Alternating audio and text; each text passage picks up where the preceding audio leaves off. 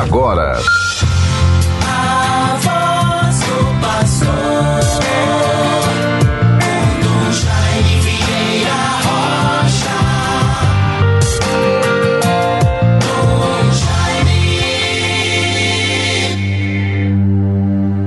Eis que o Senhor virá e com ele todos os seus santos, e haverá uma grande luz naquele dia, conforme o profeta Zacarias, capítulo 14, versículos 5 e seguintes.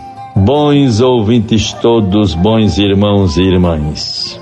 Vivemos a graça desta terça-feira, 29 de novembro de 2022. Estamos em plena vivência do tempo do advento, iniciado no último domingo. Tempo de espera, tempo de preparação, de aplanar os nossos caminhos para receber o Salvador. E assim vejam, bons ouvintes todos.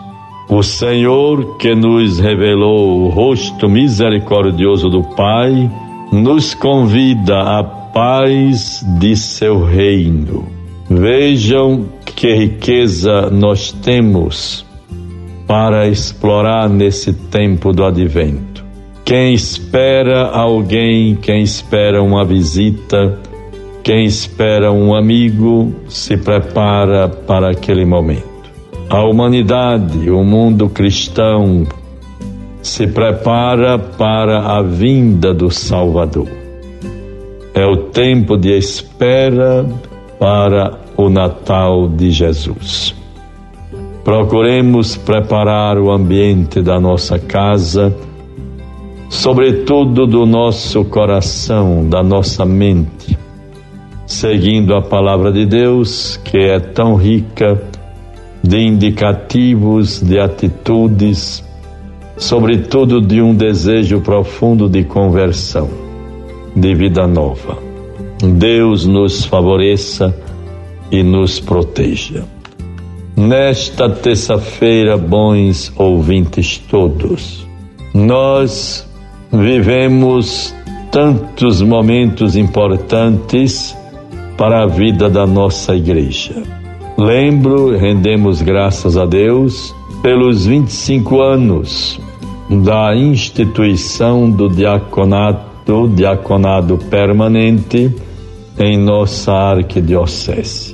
Os primeiros diáconos ordenados, diácono Francisco Teixeira de Araújo e o diácono José Adilson. Deus os favoreça com sua graça. Cons prosseguimos com muito zelo, todo apoio, com a ampliação, a consolidação dessa experiência tão importante para a vida da nossa igreja, uma vez que com a restauração do diaconado permanente se completa os três estágios do ministério ordenado: episcopos, presbíteros, diáconos. E assim a Arquidiocese de Natal, há 25 anos, com muito pioneirismo, teve esta iniciativa na pessoa do seu arcebispo da época, Dom Heitor de Araújo Sales. Tivemos a escola diaconal que permanece. E assim, mais de 100 diáconos já foram ordenados. Deus sempre nos ilumine e nos proteja. Ao mesmo tempo em que registramos sempre sinais de crescimento para a nossa igreja, com um sentimento profundo de gratidão, devo me referir neste programa à experiência muito valorosa, importante, da presença das irmãs claretianas em nossa arquidiocese. As irmãs claretianas vieram para nossa arquidiocese através do empenho e da iniciativa, com todo o assentimento da igreja local, para a vinda de irmãs em Brejinho e ali passarem a desenvolver um trabalho missionário, contribuindo para a dinâmica missionária da igreja e a beleza do carisma da vida religiosa nas comunidades.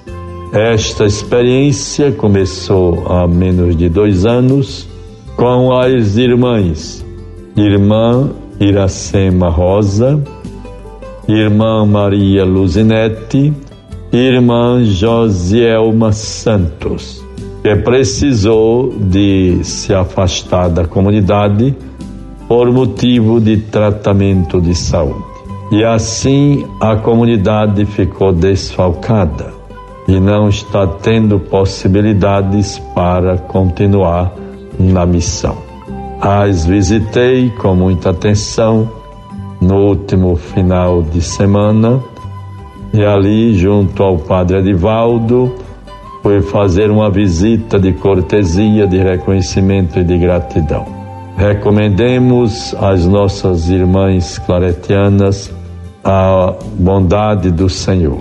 O Espírito as ilumine e que possam continuar servindo a igreja em uma outra eh, experiência, com a graça de Deus. Lamentamos, ao mesmo tempo compreendemos e agradecemos por esta experiência enriquecedora para a vida da nossa igreja. Bons ouvintes todos, vamos vivendo esses momentos de preparação para o Natal. É importante que as nossas paróquias, comunidades, sobretudo cada um de nós, nos empenhemos na preparação para a vinda do Natal do Senhor, para a visita daquele ilustre e visitante que vem a nós para a nossa salvação. Também devo lembrar e bem dizer, bons ouvintes, que no último dia 25 de novembro tivemos a oportunidade de, no salão de reuniões do Centro Pastoral Pio X, no subsolo da nossa Catedral Metropolitana, podermos ali, através da articulação do SA, lançarmos a campanha do Natal Solidário contra a fome e pela dignidade humana. Nós estamos assim, recebendo donativos, ajudas, tanto de alimentos não perecíveis, como também qualquer outra mercadoria ou mesmo roupas que sirvam, sejam novas, não se trata de roupas usadas. E assim vamos também aprofundando e ampliando uma experiência muito edificante de partilha, de solidariedade, as bodegas solidárias. As paróquias, em dez paróquias da nossa arquidiocese, contamos com esta experiência muito louvável, com o apoio dos nossos padres, a, proporcionando, facilitando um espaço na paróquia que seja conveniente para a recolhida, para a coleta dessas doações, e assim vai se constituindo uma bodega solidária. A filosofia desta iniciativa consiste em eu levar para a bodega o que está me sobrando em casa e lá pegar aquilo que está me faltando. E aí vai havendo intercâmbio de partilha de dons, de, de trocas de alimentos, e isso é muito louvável. De modo que foi lançada então a campanha Natal Solidário contra a fome pela dignidade humana. Teve seu início no último dia 25 de novembro, perdurando até o dia 18 de dezembro. Os donativos, colaborações e partilhas serão direcionadas e entregues lá no Centro Pastoral da Ribeira, no antigo Itepã. Ali é o Centro Pastoral, novo espaço da nossa arquidiocese para acolher todos os grupos e pastorais da nossa igreja. Deus nos guarde, guardemos com muita atenção a força da palavra de Deus do profeta Isaías.